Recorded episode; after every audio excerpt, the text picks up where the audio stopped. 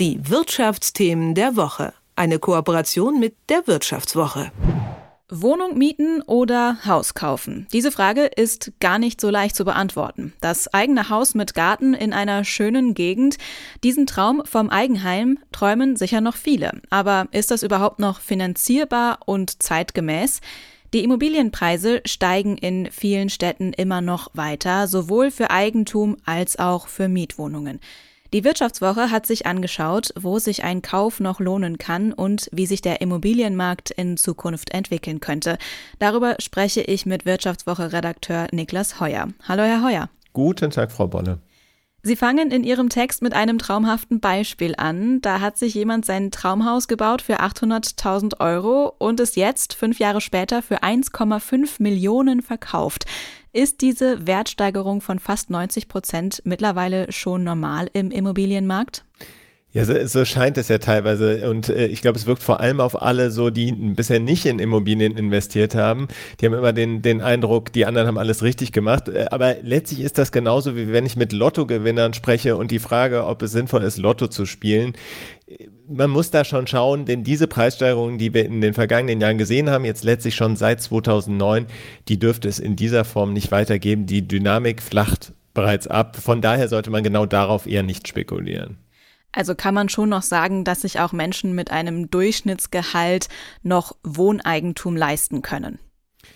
Das kommt sehr auf den Standort an. In äh, vielen Städten sind wir mittlerweile tatsächlich bei Preisniveaus, wo es eben nicht mehr möglich ist, als Normalverdiener sich das zu leisten. Und ähm, da reden wir nicht mehr nur über München, was dafür bekannt ist, sondern wir reden eben auch über ganz viele andere Städte, ähm, eben auch eine Stadt wie Berlin, die lange für eher günstiges Wohnen bekannt war, aber eben auch Städte wie Hamburg, Köln, ähm, aber gar nicht nur die Top-Metropolen, sondern eben auch in die Breite hinein, äh, gerade in Süddeutschland natürlich, aber dann bei niedrigerer Kaufkraft äh, eben auch zum Beispiel in den neuen Bundesländern gibt es viele Städte, wo sich Normalverdiener das in den Städten das Wohnen nicht mehr leisten können. Da reden wir ja gar nicht nur über den Kauf, sondern teilweise eben auch über die Miete.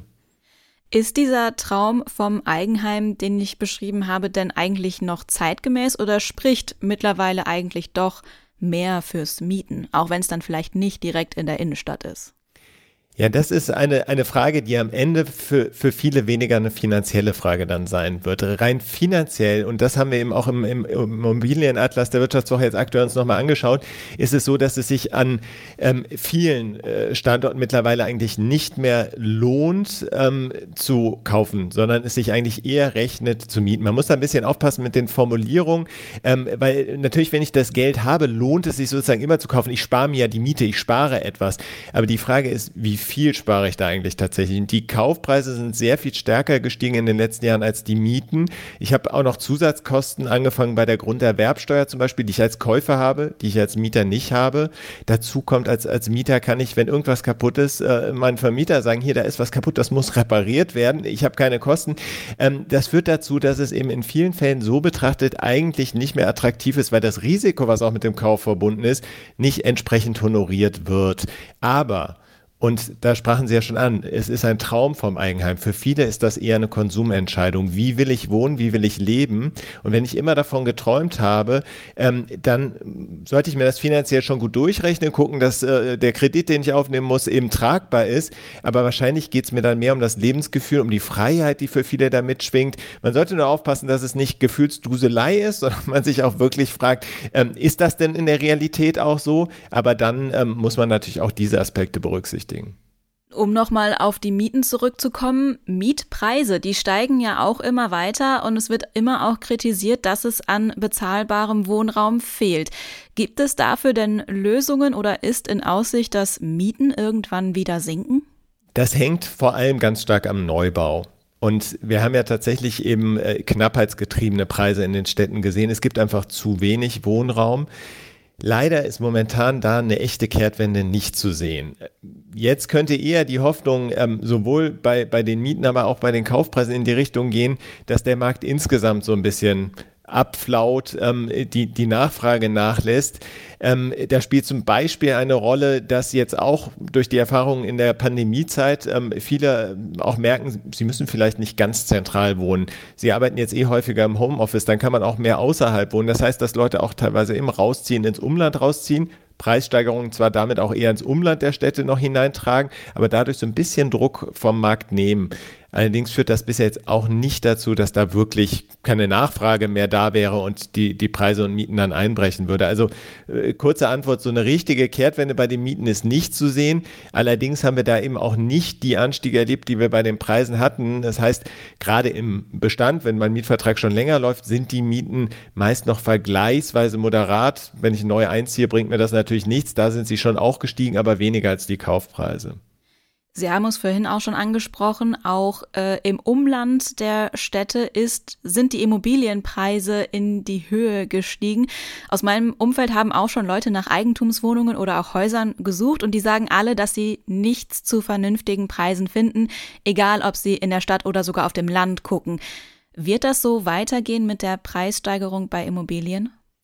Wir rechnen nicht damit und ähm, das sind mehrere Faktoren. Einer, der ganz zentral ist, ist die Zinsentwicklung. Und da sehen wir ja, es hat sich schon was getan. Also auch die Bauzinsen zum Beispiel haben schon angezogen. Die US-Notenbank hat schon angekündigt, dass sie im, voraussichtlich im März erstmals jetzt die Leitzinsen erhöhen wird. Die EZB macht das momentan noch nicht, aber äh, da wird das auch nicht mehr so lange dauern, könnte dann im nächsten Jahr spätestens losgehen.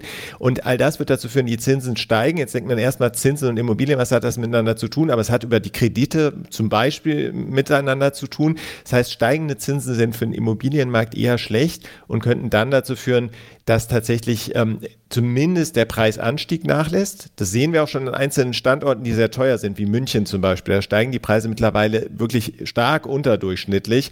Über die 50 größten deutschen Städte hatten wir im vergangenen Jahr 14 Prozent Preisplus, in München nur 5 Prozent. Das heißt, da merken wir, wo es sehr teuer ist, steigt es nicht mehr so stark. Und wenn dann Zinsen eben allgemein steigen, wird es auch insgesamt nicht mehr zweistellige Prozentzuwächse geben. Aber dass wir jetzt in eine Phase kommen, wo wirklich die Preise deutlich runtergehen, wo man plötzlich wieder Schnäppchen machen kann, wo alle sagen, so jetzt kaufe ich mir aber was, ich befürchte leider, die werden wir auch nicht sehen, weil dafür eben das Angebot einfach zu knapp ist. Die Wirtschaftswoche zeigt im Immobilienatlas, wo sich ein Kauf noch lohnt. Nähere Infos dazu gibt es in der aktuellen Ausgabe. Haben Sie zum Schluss vielleicht noch einen Tipp, welche Stadt immobilientechnisch denn gerade interessant ist?